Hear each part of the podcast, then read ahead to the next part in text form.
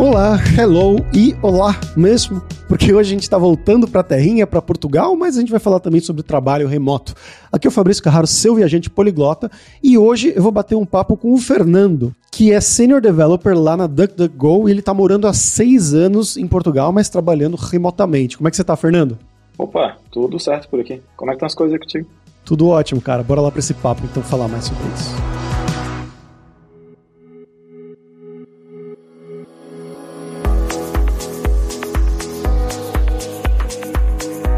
Fernando, pra gente começar aqui, eu vou fazer a pergunta que eu faço para todo mundo, que é para você contar um pouquinho sobre você.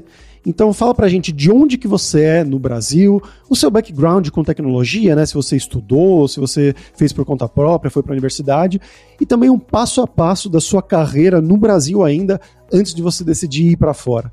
Nossa, agora vai ter que pensar um pouco. Bom, vamos lá. Eu sou do Rio de Janeiro, mas na verdade passei a maior parte da minha vida em Floripa. Inclusive eu fiz faculdade de Sistema de Informações lá na Informação, lá na UFSC, turma de 2006, isso. Então, eu comecei minha carreira profissional lá, né? Lá, lá em Floripa mesmo, enquanto eu estava na, na faculdade. É aquela coisa, né? Sempre teve, desde, desde moleque, tive bastante interesse com coisa de, de computador e né, tecnologia em geral. Até um, um belo dia, um, um, amigo do meu irmão me mostrar um scriptzinho em Python, porque eu estava falando com ele que eu estava interessado em programação e tudo mais. E né, peguei o scriptzinho sem entender nada que estava acontecendo ali. Fui alterando uma coisa aqui, ali, era tipo um joguinho assim, né? E vendo as coisas mudar, sem entender muito o que estava acontecendo. Daí disso eu acabei brincando com fazer servidorzinho para um jogo lá de, de última line né, que também tinha que mexer nos scripts e tal, e foi, foi me interessando na área, né, até decidi que de fato queria fazer uma faculdade focada nisso. Acabei fazendo sistema de informações lá, e com isso, um dos primeiros trampos que eu tive lá em Floripa foi que eu considero mais de verdade, porque teve um que eu fiquei um mês lá, que nem, nem vale muito a pena mencionar, mas foi um estágio que eu peguei no Cefet, né, que é uma escola técnica lá de, Floripa também, e foi com Java, é, na época eu me considerava javeiro. E foi um projetinho bem tranquilo, assim, que era integrar umas coisas de base de dados entre outras, outras escolas do Cefet. É, nem sei que fim o projeto acabou levando, porque ficamos travado ali numa, numa partes que estava dependendo de outras escolas. Daí, depois disso, o que, que foi? É, acabei trabalhando com C Sharp, porque eu fui numa entrevista né, não sabia nada de C Sharp, mas daí no meio da entrevista eu falei que sabia Java, eu lembro até hoje que o cara que estava me entrevistando falou, não, é igual Java, só que é melhor. Dá pra uma polêmicazinha aí, né? Mas que de fato eu achei que era igual Java e melhor quando comecei a trabalhar com isso. Fiquei, fiquei alguns anos ali trabalhando com essa empresa, né, como, como estagiário também. Tudo isso enquanto eu estava na faculdade ainda. Acabei indo para outra depois que trabalhava mais com é, softwares embedded, né, coisas embarcadas com C, C++, esse tipo de coisa. Empresa bem bacana. E lá aprendi muita coisa, né, de, de Linux, de, né, de fato trabalhar com uma linguagem um pouco mais low level, esse tipo de coisa. Enquanto isso estava acontecendo, saiu o iPhone. Né? E na hora que ele saiu, eu fiquei já bem impressionado com, com o aparelho e tudo mais, né? É, inclusive, antes disso, eu tinha aqueles Motorola Razr, né? Lembro e, muito bem. Que usava aquele era, altos, altos telefones, assim, foi, foi todo o dinheiro do, do meu estágio no negócio desse, porque eu achava o aparelho bem bacana. E eu queria fazer algum software para ele, né? Queria brincar com ele. E era, se eu não me engano, era J2ME o nome. E passei muito tempo brincando com ele, fazendo calculadorazinha de converter decimal para binário, esse tipo de coisa, que parece mais fácil do que é, porque é, se memória não falha, no o J2ME não tinha nem ponto flutuante, tu tinha que dar sempre com inteiro, trabalhar com Nossa. É, era, é, é, tinha, tinha uns esquemas bem loucos, assim, mas era divertido. Daí quando saiu o iPhone, eu pensei, pô, né, olha esse aparelho aqui, né, fantástico, maravilhoso, e eu aqui brincando com esse, com esse V3 que, né, não, não é tão legal assim, só que na época o iPhone nem tinha o SDK, né, ele era só a plataforma fechada e tal, e mesmo assim eu já tava bem empolgado com o aparelho, porque para mim era bem óbvio que ia caminhar para um, um mundo mais aberto, entre aspas, né, de fazer aplicativos. E assim que saiu o SDK, eu comprei um. É, na época não tinha iPhone vendido oficialmente no Brasil, né? Tinha que, que usar as, as Muamba lá e tal. E eu não conseguia fazer outra coisa, assim. Eu ficava empolgado para chegar em casa para voltar a fazer teste em app para iPhone, em como é que ele funcionava.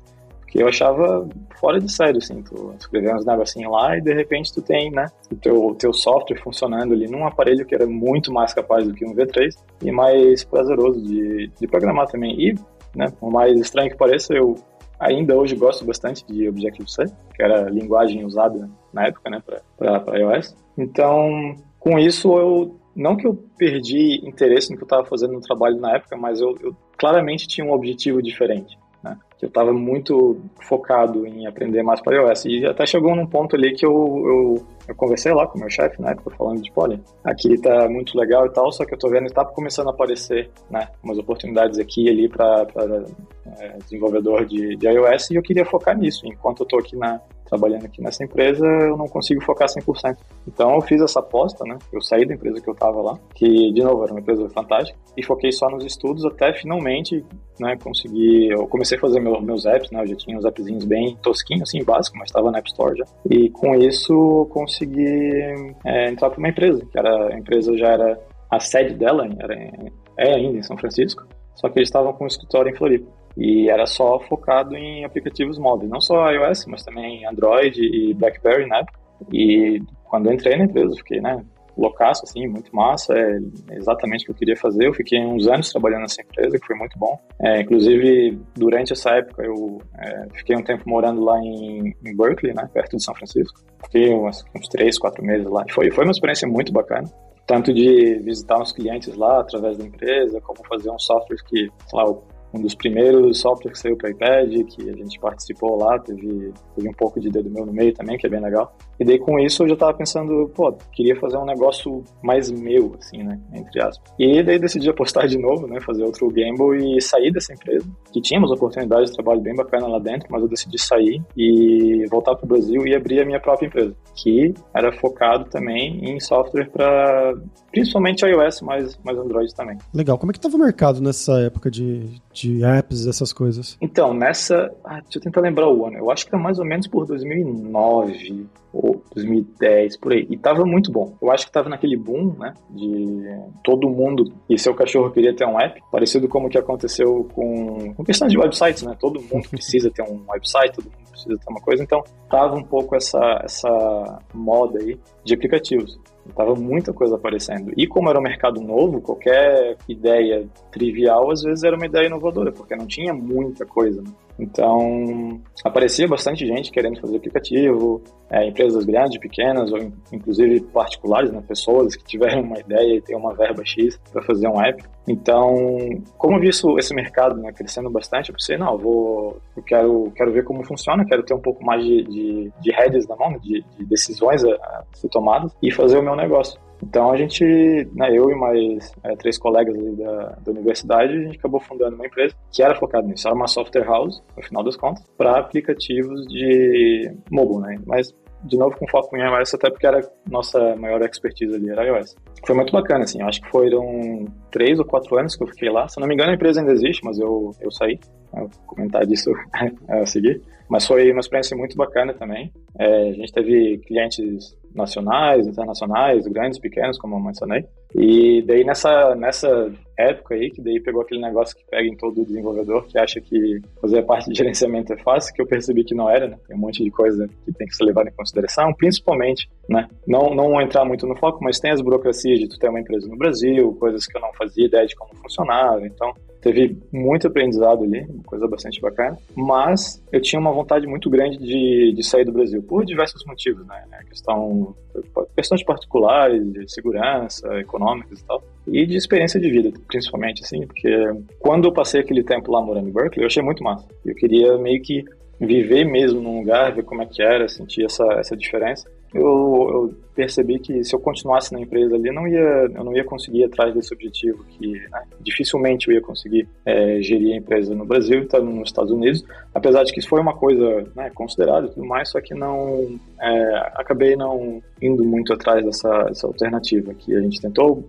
algumas coisas e não deu muito certo. E como apareceu uma oportunidade de um amigo meu, ele tinha feito uma, uma entrevista numa empresa americana e ele comentou, olha, eles também estão procurando dev iOS, então se quiser falar com eles, eles estão em São Francisco, então de repente eles topam fazer o, o visto, né, o H1B, que é o que eu estava atrás na época, né? eu queria eu queria ir para os Estados Unidos. Daí eu falei com essa empresa tal, eles toparam, é, acabei daí acertando as coisas com o resto do pessoal da, da, da minha empresa lá, saí e fui para essa outra com o intuito de fazer o entrar no H1B. né, de conseguir esse visto de trabalho. Fiquei trabalhando remoto para eles, com, com essa ideia de que eles iam me ajudar a fazer os sponsors do H1B, pagar advogado tudo mais e tal, então eu ia morar lá, com, lá, lá perto da, da, empresa. Só que o, o esquema do H1B é que ele, ele, é baseado nessas loterias, né? Então, mesmo se você tem, sei lá, o teu currículo é legal, tá tudo certinho, se eles não te pegarem na loteria, não, não adianta, vai ter que ser pro próximo ano. Sim, é bem. Já teve bastante gente falando sobre esses é. todos vistos.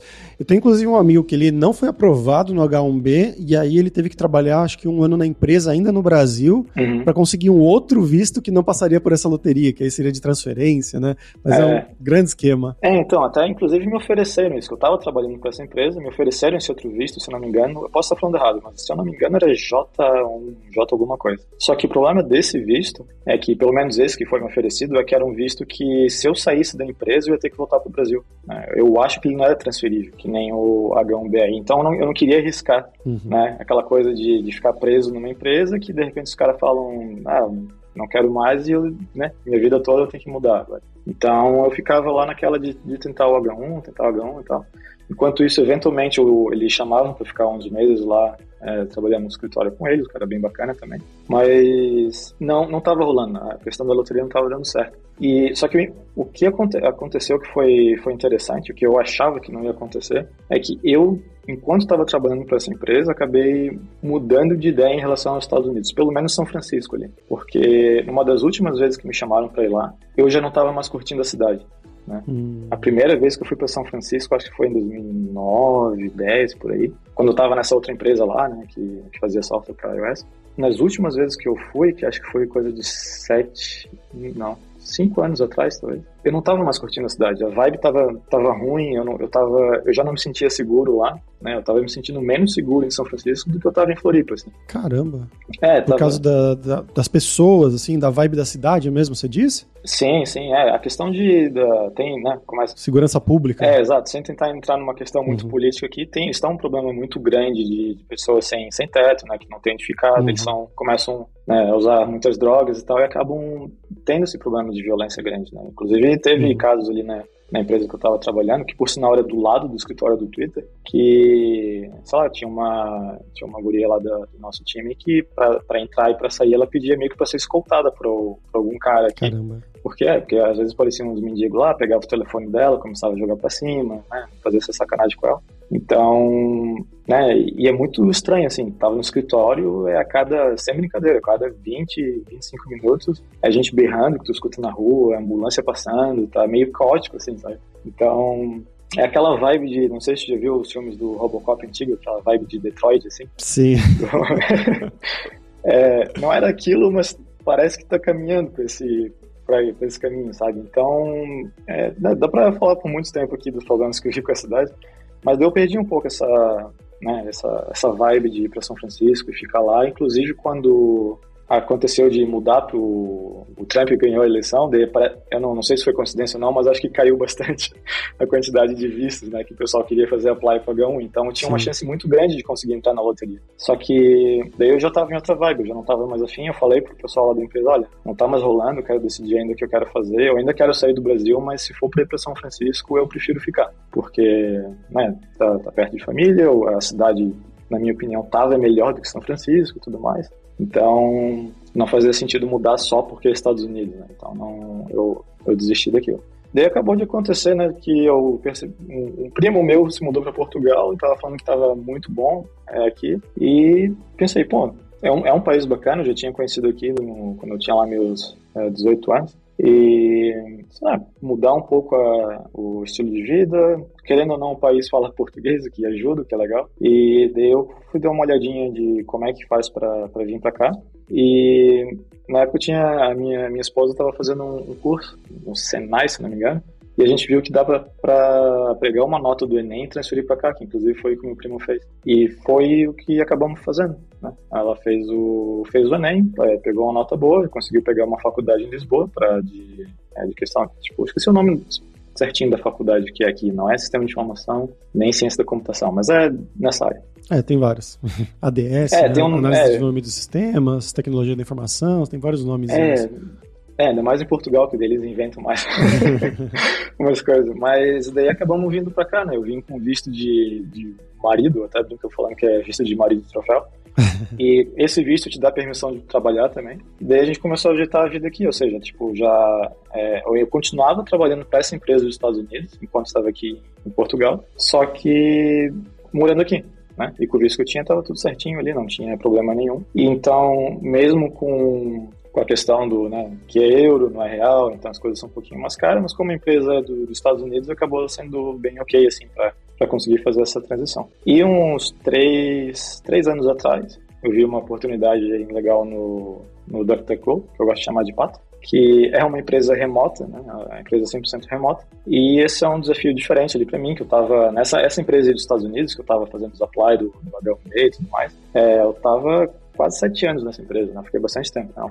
E daí eu vi essa oportunidade do Pato, achei bem bacana, né? O, o jeito que eles trabalham, bem diferente, tal. O time ia ser maior. E é uma coisa que eu gosto bastante também, que é a questão de privacidade, open source, tudo mais. Achei bem bacana. Fiz o fiz o apply agora aí. Tô, tô vivendo em Portugal, trabalhando pro pro Pato que a sede é, é nos Estados Unidos. E bom, como é que foi essa mudança inicial, né? Você falou que já tinha, já conhecia outros lugares, né? já tinha saído do Brasil e tudo mais, São Francisco. Uhum. Mas como que foi o começo aí em Lisboa, na verdade, né? Você chegando na cidade para alugar uma casa, nessas burocracias iniciais? Então, a primeira coisa que eu posso falar é que tudo que tu vê na internet está errado. Teve um, um período de, de muita imigração para cá, uns anos, bons anos atrás, onde começaram a ter esses criadores de conteúdo, né, fazendo videozinho, já vem morar para Portugal, é tranquilo, tal por exemplo, os preços que a gente viu eram completamente irreais, assim, tipo, uhum. nos videozinhos e textos e blogs, o pessoal falava, ah, tu consegue arrendar um T1, que é um apartamento de um quarto, por, sei lá, no meio de Lisboa, por 400 euros, 300 euros. Daí a gente chegou e viu que o mais barato que tinha era 800, 900, né? uhum. né? Então começou já a ter essas dificuldades. A questão até da própria língua foi, foi uma dificuldade, pelo menos para mim, no início, né? Já, já teve portugueses para mim oferecendo a falar inglês comigo, porque eu não estava entendendo nada. É, então, aquela, aquela vantagem de ah, a mesma língua não foi tão grande assim, apesar de hoje em dia eu já estar tá bem mais tranquilo, consigo entender 90% do que eles falam. Mas foi um impacto grande, é, principalmente a questão de, de, de, segurança, assim, que é uma coisa que eu levo bastante a sério, eu achei muito bom aqui. Né? Tu vê pessoal andando tranquilo, assim, de noite, sabe, sem maiores problemas em partes mais movimentadas ou menos, sabe? Tipo, era... É, eu sei que Floripa é um lugar que né, muita gente fala que é bem seguro, é bom, e de fato é, é relativamente bom, mas eu morei, como eu morei quase a minha vida toda lá, eu, eu peguei um pouco essa transição ali de achar a cidade fantástica para hoje em dia já não me sentir mais tão bem, não. E quando vim aqui para Portugal, percebi que era tipo Floripa era uns anos, uns bons anos atrás, né? Dava para andar tranquilo, tipo, era é uma cidade mais prazerosa, digamos assim. Só que assim, chegar aqui, é, a questão de achar um lugar para ficar foi o mais estressante, porque é, como eu disse, desse, desse deu esse boom né, é, de imigração para cá. O preço dos imóveis subiu e ainda está subindo absurdamente. E acontecia muito aquela coisa de chegar uns malucos lá para visitar um lugar, achar que tá legal, já faz a proposta na hora e, e, deu, porque como tá difícil de achar, né, o pessoal não fica essa de, ah, vamos ver, eu, eu tenho outros para olhar, então depois a gente decide. É, é não, não, gostei desse, vou levar, sabe, vou, vou ficar porque tava e ainda tá, eu acho, bem fervoroso, assim. Então isso é uma coisa que a gente não estava esperando e é bem agoniante, né? Porque a gente pegou um Airbnb para ficar um tempinho ali enquanto procurava lugares, daí tu vê a data do que o teu Airbnb vai vencer chegando perto, e você ainda não tem lugar para ficar. Daí começa a bater aquele desespero, assim, mas a gente acabou tendo bastante sorte de achar um lugar bem perto da faculdade, inclusive, que era um dos últimos lugares ali que ali naquela região que a gente conseguiu ver que estava ainda é, disponível. E foi aquela coisa, eu acho que se eu não me engano, o cara botou o anúncio, tipo, um dia antes e a gente tava lá no dia seguinte, para conseguir olhar. E o lugarzinho era bem bacana, assim, mas era aquela coisa, em vez de ser os 300 euros que o pessoal tava falando, a gente tava pagando 900, eu acho. Então, foi um, foi um impacto grande, assim, nessa, nessa questão. E Portugal é um país bem burocrático, né? É, a gente, eu gosto de reclamar do Brasil, parte de burocracia, mas Portugal também é, é parecido, se não pior em algumas áreas. Muita fila para fazer qualquer coisa relacionada ao governo, principalmente quando é algo relacionado a imigrantes, né? Porque aqui está com bastante gente e, e eles não estão com muita infraestrutura, ao meu ver, para aguentar essa quantidade de pessoas que vieram para cá. Então, se tem alguém aí pensando em, em vir para Portugal, tem que levar isso bastante em consideração, que os processos são demorados, que é bem comum do pessoal ficar sem visto, né? tu fica basicamente, entre aspas, ilegal dentro do país, com uma promessa de, de entrevista, né, que tu vai fazer com eles para pegar os documentos e tudo mais, e esse documento é válido aqui dentro de Portugal. Só que ele não é necessariamente válido, até onde eu sei, fora de Portugal. Então, tu não pode sair. Né? Então tem bastante inconveniente. Eu, nesse exato momento, eu estou sem visto, porque eles mudaram todo o esquema de como funciona, né? o, o, sistema que trabalhava com imigrante era chamado de e agora o CEF não existe mais, é, mudaram com tal de AIMA, e esse AIMA ainda está em período de transição, ou seja, o meu visto venceu em dezembro, e eu ainda estou sem um renovado. Eu consegui fazer, fazer a entrevista, e eu só consegui fazer a entrevista porque eu criei um, um appzinho aqui que fica escaneando o site para ver se tem né, um slot available para eu Muito conseguir bom. marcar. É, porque eu tava todo dia abrindo o site, né, vendo se tinha, botando as datas ali, vendo se tinha algum lugar disponível e não dava, não tinha como. Daí eu criei um botzinho que fica olhando para mim, para mim, quando ele acha um spot, ele tocava um som aqui, eu parava tudo que tava fazendo e olhava lá para ver como é que tava a situação. Então, tá tá complicado, assim, a situação. Tipo, eu, eu ainda acho o país em si muito bom, né? Eu gosto de morar aqui, só que para começar tudo do zero, eu, eu não sei se eu teria energia de novo. Estou feliz agora, porque eu já passei por né, pelos empecilhos de uma transição de, de, país, mas sabendo o que eu sei hoje, ainda mais agora, que eu acho que está ainda pior nessa questão de, de, de, serviço público e de quantidade de pessoas é, esperando uma fila para conseguir um visto e tudo mais, eu acho que está tá meio complicado a questão de Portugal. Então, se é um, se é um destino que está em. É, né, se tem um objetivo de vir para cá, alguma coisa assim, eu recomendo fortemente dar uma olhadinha com cuidado aí de, de se tu está disposto a passar por esses empecilhos, se né, não, não tem problema ficar de repente preso aí no país por uns três meses, quatro meses, porque tu está sem visto.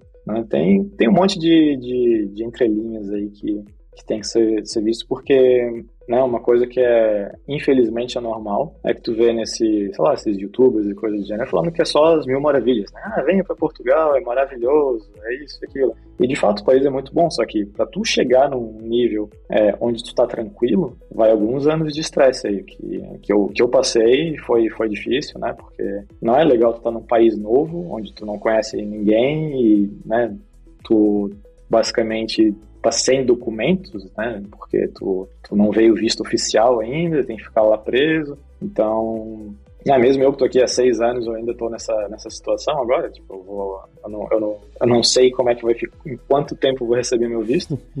e eu tenho umas viagens marcadas para lá pra, daqui a alguns meses. Então, eu tô na sorte aí, né? Será que eu vou conseguir receber a tempo ou não?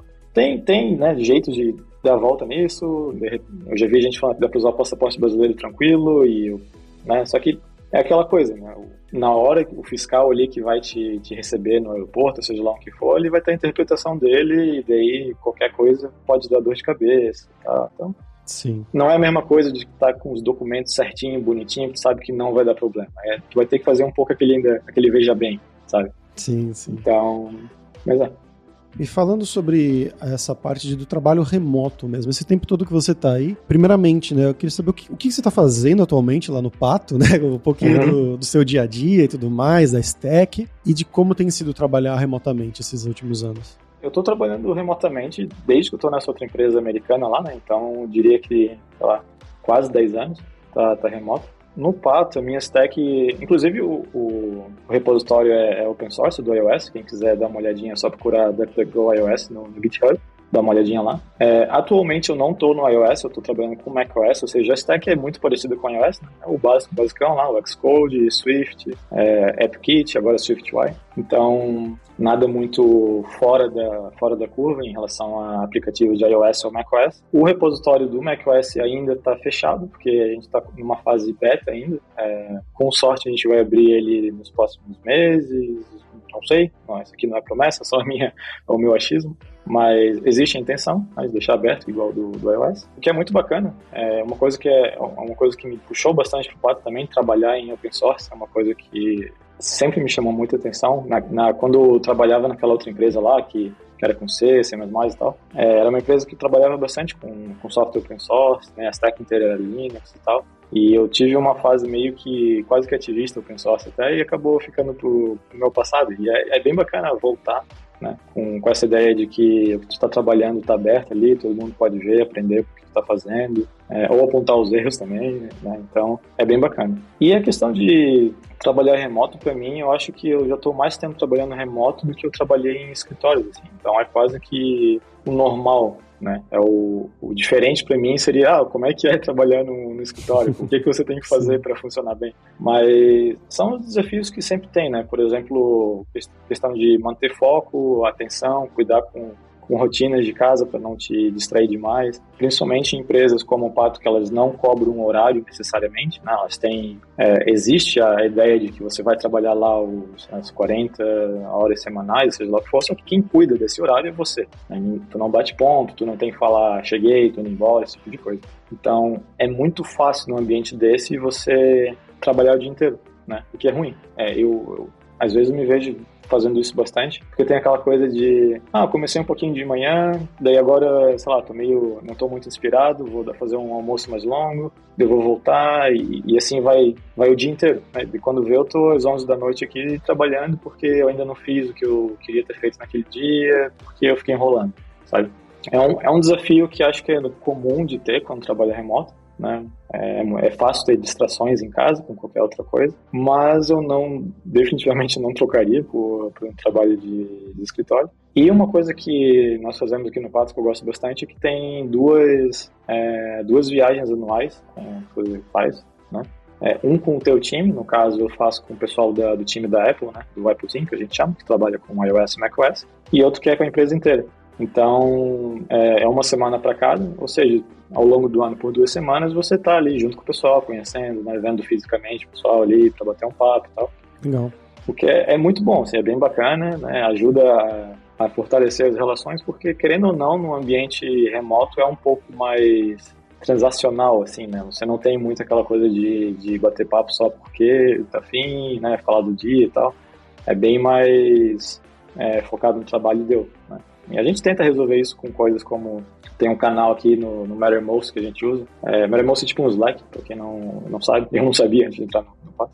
Mas um canal que a gente chama de water cooler, que é só pra gente ficar conversando besteira, coisa do gênero. Daí acaba criando uns grupinhos também no Messenger pra gente falar do, né, do, do iOS ali, pra gente falar qualquer coisa. Então, eu acho que é sexta-feira, sexta-feira, a gente sempre tem também uma, uma reuniãozinha no Zoom que é só para entrar e falar o que está a fim de falar, nada relacionado ao trabalho necessariamente. Então, a gente tenta contornar um pouco essas dificuldades do setup remoto com umas coisas assim. Obviamente não é a mesma coisa, né? Tipo, sempre é sempre mais fácil quando está com a pessoa ali do teu lado, só que né, tem muitas desvantagens também que, que para mim não, não justifica. Mas é, tá bem bacana, assim. Inclusive, eu, inclusive quando eu tava na outra empresa, que eu tava ali há sete anos, dá aquele medinho, né? Tu tá, tu tá sete anos no lugar, tu conhece bem as coisas, como funcionam, é, o, o time, o projeto, tudo. E daí aparece uma coisa nova que tu, né? Não faz ideia de como as coisas funcionam ali, uma empresa maior, um time maior, dá aquele medo assim de será que eu sou bom o suficiente? Bate aquela qual é o nome da é, síndrome de impostor, né? Isso. E é, pega pesado assim, né? Principalmente quando tu entra numa empresa onde tu vê que de fato as pessoas são muito boas no que estão fazendo. Então, por exemplo, quando eu saí da, da outra empresa lá, o, eu, a contraproposta proposta que eu recebi foi de ser é, VP de Engineering de time mobile. Né? Caraca. E eu falei, é, mas né, é mais do mesmo. O título vai mudar, mas vai ser mais do mesmo. Eu tava querendo um desafio novo. E o que eu já aprendi nas, nos primeiros meses indo pro Pato já foi super valioso, né? E é, hoje, para mim, com os três, eu tô mais ou menos três anos no Pato, Hoje, para mim, é engraçado lembrar da época que eu tava na dúvida se eu mudava ou não, né, por causa do medo que eu tava e tudo mais. De tão óbvio que é a escolha sabendo as coisas que eu sei agora. Né, de tão bom que foi para mim ter, ter entrado na empresa. Porque né, o time na outra empresa era muito pequeno, o projeto já estava completamente manjado, assim, tipo, era só iterações de coisas novas e tal, mais pequenas, é, arrumar bug aqui ou ali. E aqui não, é um é time bem maior. Tipo, a empresa em si não é muito grande, deve ter só 250 pessoas, por aí. Mas comparado com antes, que o time inteiro, da empresa inteira devia ter 40 pessoas, né, é, é uma mudança significativa. E a empresa aqui, ela, ela cresceu com o objetivo de ser remota. Né? A outra que eu tava, ela era remota por conveniência. Ela ainda tinha um escritório em São Francisco. E o Pato, ele é remoto por criação. E aí dá para ver as diferenças de como as coisas funcionam quando é, é feito, planejado para ser remoto e de quando o remoto é só uma conveniência. Uhum. Porque por exemplo, na outra empresa, era comum de acontecer conversas com o pessoal do escritório que mais ninguém ficava sabendo, né? E não, não anotava em lugar nenhum, tu não tinha chance de participar, esse tipo de coisa, porque aconteceu lá, foi decidido, e é isso aí. Enquanto no ambiente tipo do Pato ali, a gente tem um uso do sistema é, chamado Asana, que tudo que é decidido acontece ali. Né? Então qualquer pessoa consegue entrar ali, tipo, ver o que está acontecendo, é, se tiver vontade de dar a sua opinião, consegue dar e tudo mais. Então tu nunca se sente deixado de fora, né? porque a empresa foi montada pensando em como tirar proveito de um ambiente remoto. Né? As expectativas já são assim, né? quando você pergunta alguma coisa no Asana, ninguém espera que tu vai responder nos próximos 10 minutos, né? até porque é um time global, tem gente que trabalha na Austrália, tem gente que trabalha no Japão, Estados Unidos, Portugal, sabe? Então, tem os seus desafios, né? Como, não tem como não ter, assim, quando está trabalhando com pessoas do mundo todo. Só que ela foi, né? a engenharia da empresa foi feita pensando em resolver esses problemas. E é um aprendizado muito grande, assim, né? É, é, é bem, bem bacana. De novo, não, é, é estranho olhar para o passado e pensar que eu estava com medo de mudar, mas, né? Na época fazia todo sentido, porque mudança é sempre né, assustador, né? E aqui é, e é bacana, porque, né, como eu troquei de uma empresa remota para outra remota, no meu setup aqui, ou seja, morando em Portugal, trabalhando com meu escritóriozinho aqui e tal, não mudou. Né? Eu ainda estou com a mesma situação, e é isso. Eu, inclusive, está muito melhor no Pato em relação à questão de, de balanço da vida profissional porque como a outra empresa não era muito projetada para trabalhar com remoto, tinha aquela expectativa de responde agora, né? A gente está aqui, tá, uhum. tá resolvendo alguma coisa, manda pergunta, e aí? Então, às vezes eu tava, sei lá, no cinema, recebi uma mensagem, o negócio era super urgente, assim, tá? É, horrível. Enquanto aqui, se tu se organiza direito, tu consegue trabalhar o que tu tem que trabalhar e voltar no dia seguinte e daí responder as coisas. Obviamente, daí vai de cada um, é, e, e é um problema que, que é difícil de resolver, aquela coisa de, se desconectar do trabalho quando tu trabalha de forma remota, né? Porque tu tá ali, sei lá, tu ali jogando um play, alguma coisa assim, de repente recebe uma notificação e dá aquela e dá vontade né? de, de responder ainda mais se é algo que eu sei que vai ajudar a pessoa que está bloqueada, coisa assim. Então, até uma estratégia que a gente estava conversando umas semanas atrás né, nas nossas reuniões de, do time da Apple foi terminar o teu dia coisa de 20 minutos antes, meia hora antes, né? Supondo que tu tem um horário assim mais regrado, termina antes e deixa uns 20 minutinhos no final do dia só para olhar se tem notificação, se tem alguma coisa urgente que precisa da tua atenção. Porque daí tu vai lá, olha, se não tiver nada fantástico, tu ganha uns 20 minutinhos aí de volta. Se, se tiver, daí tu responde ali e tal, e não, não sente que tu tá trabalhando mais e ficando overworked, né? Porque tu tá tirando o tempo dali e jogando para outro lugar. Obviamente, de cada um, né? Tem gente que vai gostar dessa estratégia, tem gente que não gosta. Eu comecei a fazer isso, né? Eu tô no período de experiência é, com, essa, com essa alternativa aí. Tá, tá funcionando legal. É, o problema é só lembrar de terminar uns 20 minutinhos antes ali, que, que é, é fácil deixar passar e. Uhum. É, a, a, distração acontece fácil, né? Principalmente quando está bem investido em alguma coisa do trabalho ali, acaba, acaba acontecendo. Sim. Mas é tranquilo.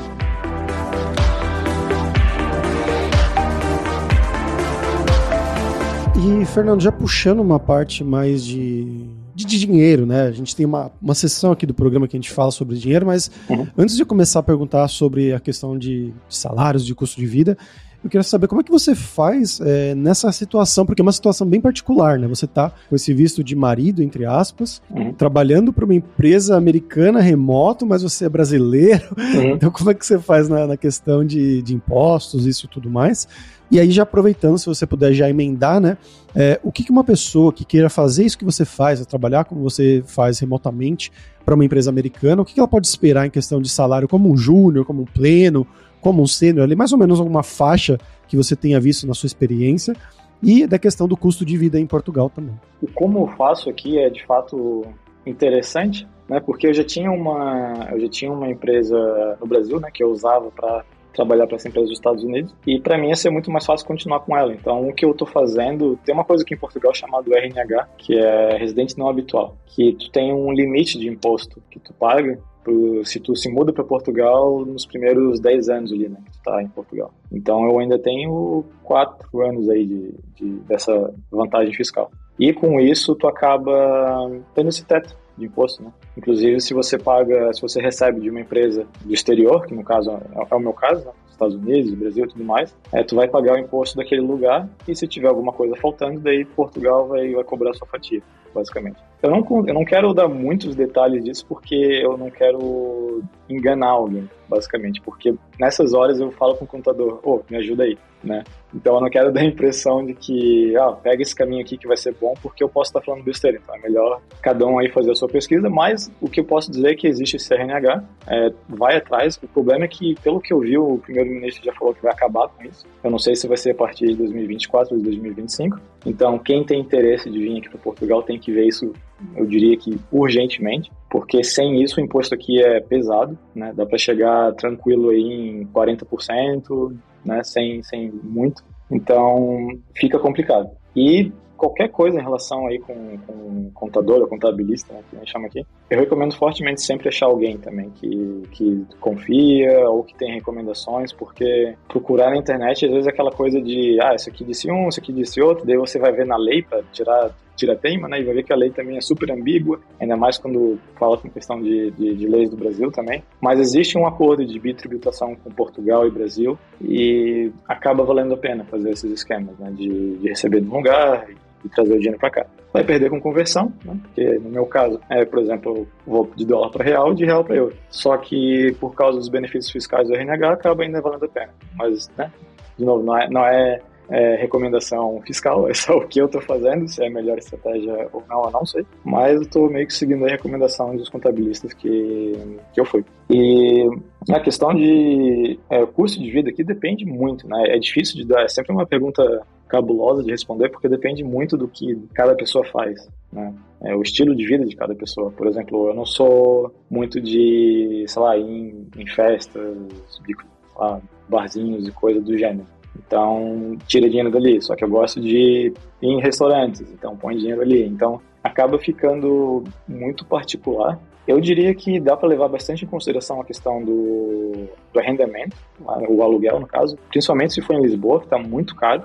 Eu diria que, que é importante considerar pelo menos coisa de mil euros para ficar mais tranquilo ali. Isso que eu já não sei mais como tá, porque eu saí de Lisboa e vim para uma cidade de coisa de 20 minutos de distância. Então, os preços de Lisboa já nem estão mais tão por dentro. Mas tem um, um site que é bom para ver isso, é chamado idealista.pt, se eu não me engano. Olha ali o preço dos arrendamentos, de, de, de alugar imóvel, onde as coisas né, o local dessas coisas e tira uma, tira uma ideia aí de quanto tu vai gastar com, com isso, porque isso vai ser tranquilamente o maior gasto que você vai ter, vai ser, o, vai ser moradia. Questão de mercado, né, telefone, internet, essas coisas. O que eu posso dizer é que é, nos primeiros anos que a gente estava morando lá em, em Lisboa, não, ah, tinha uma planilha até que guardava tudo isso. Mas, mas assim, duas pessoas, Tô chutando aqui, não leva esse valor muito a sério, mas eu acho que coisa de mercado, 200 euros por mês, 300, estava dando.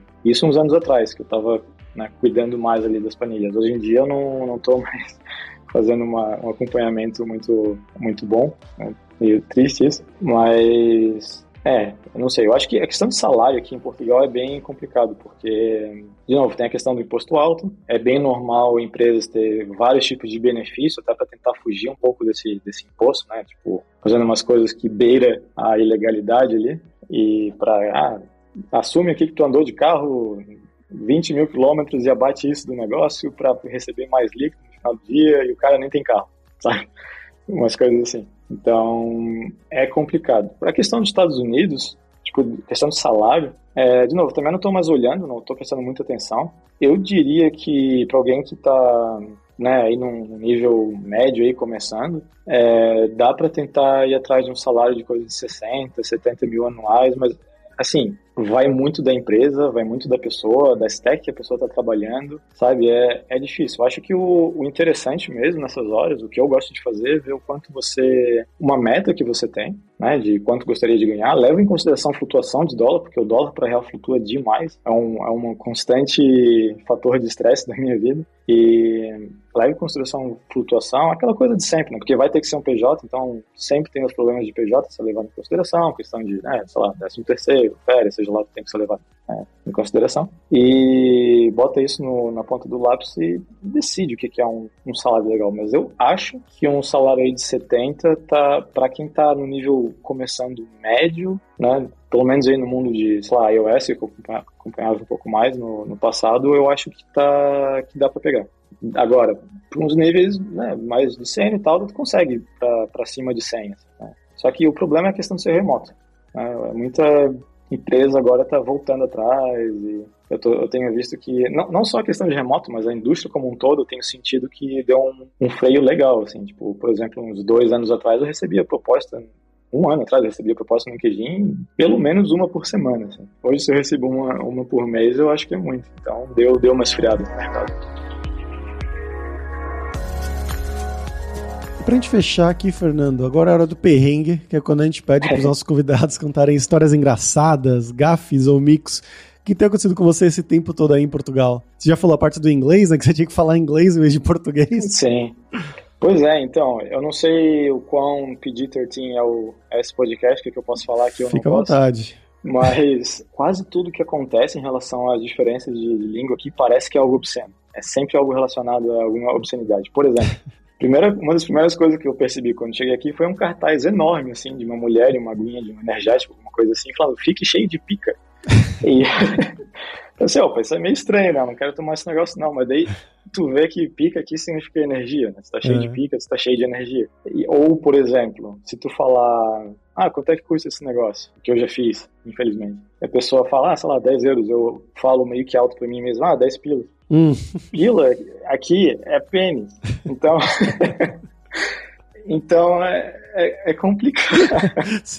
Tá, a pessoa pergunta se é. você está oferecendo, o que está acontecendo. É, exato. Exato. E o que, que foi outro que eu falei também? É, eu tava contando uma história com uma amiga minha que eu teve uma época que eu tava fazendo é, fazendo uns bicos para conseguir um dinheiro. clássico. E bico aqui, pelo visto, é boquete. Uhum. Esse é um clássico do português de Portugal. É, eu, eu não sabia dessa. Ela ficou olhando para mim pensando com aquela cara assim de, pô, tava, a situação tava difícil mesmo. e, pois é, então isso que tem que tomar cuidado aqui em Portugal, porque parece que tudo que tu fala vai ser interpretado de algum jeito obsceno e vice-versa também, né? Sim, tem palavras sim. que pra eles são normais e pra gente daí virou obsceno. Com certeza. Mas, é, fora, fora isso, mas é, é, é, engraçado. Geralmente quando acontece, não teve nenhuma situação dessa que aconteceu e foi constrangedora quando te dá algum problema. É, eu acho que eles já estão acostumados, né, com os brasileiros aqui. Então acaba virando só uma situação mais engraçada do que qualquer outra coisa. Sim. Fernando, muito bom. Obrigado pela sua participação. E para o pessoal te encontrar, para eles continuarem esse papo, você quer divulgar alguma coisa? Como é que eles fazem? Então, eu tô lá no mastodon.online, sou arroba boom, B-U-N-N. E no Twitter também, mas bem que tenho parado de, de usar muito, tanto que eu nem lembro o meu handle lá. Ah, FCBoom. FCBUNN. Uhum. Com certeza. Os links do Fernando vão estar lá na descrição desse episódio, como sempre, em devsemfronteiras.tech.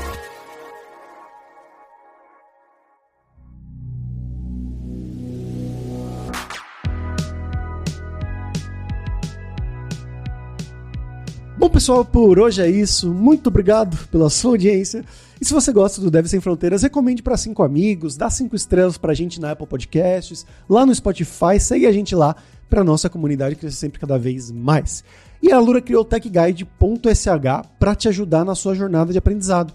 É um mapeamento das principais tecnologias demandadas pelo mercado, um guia norteador com um possível caminho que você pode seguir nos seus estudos. Então vai lá dar uma olhada em techguide.sh. E a gente tem os 7 Days of Code, que são 7 dias de desafios totalmente grátis em diversas linguagens de programação, para você realmente botar a mão na massa e praticar o que você estiver aprendendo, seja com os cursos da Alura ou em qualquer outro lugar. Então vai lá se desafiar em 7daysofcode.io. E não deixe de conhecer a Alura Língua para você reforçar o seu inglês e o seu espanhol e dar aquela força, tanto no seu currículo quanto na sua vida profissional, que é uma coisa que o Fernando faz no dia a dia dele, né? Ele trabalha remotamente de Portugal para uma empresa dos Estados Unidos. Então ele tem que fazer reuniões em inglês, tem que fazer entrevistas de emprego em inglês. E lá na Luralíngua a gente tem o curso Inglês para Devs, que é focado exatamente isso. No inglês que você vai usar em uma entrevista de emprego no mercado de dev, de programação, reuniões de trabalho também nesse mercado, diferentes sotaques, vai ser muito útil para você. E só lembrando que o ouvinte do Dev Sem Fronteiras tem 10% de desconto em todos os planos. Então vai lá em aluralingua.com.br barra promoção, barra Dev Sem Fronteiras e comece a estudar com a gente hoje mesmo. Além também, é claro, da alura.com.br que tem mais de 1.500 cursos de tecnologia, principalmente na área de programação, que é a área do Fernando. Então a gente vai ter formações completas de várias das tecnologias que ele mencionou, desde o começo lá com PHP e com Java, mas também dessa área mais de mobile, né, de iOS, programação para iPhone e também a gente tem outras escolas, né, como de Data Science, de Front-End, e a nova escola de Inteligência Artificial, que vai te ensinar como usar as principais ferramentas de IA aplicada no seu dia a dia de trabalho em qualquer área. Então, com certeza vai ter o curso para você. Então, pessoal, até a próxima quarta-feira com uma nova aventura em um novo país. Tchau, tchau.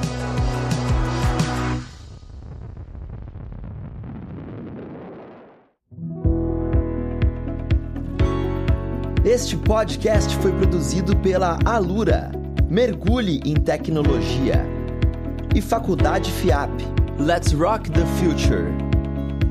Edição Rede Gigahertz de Podcasts.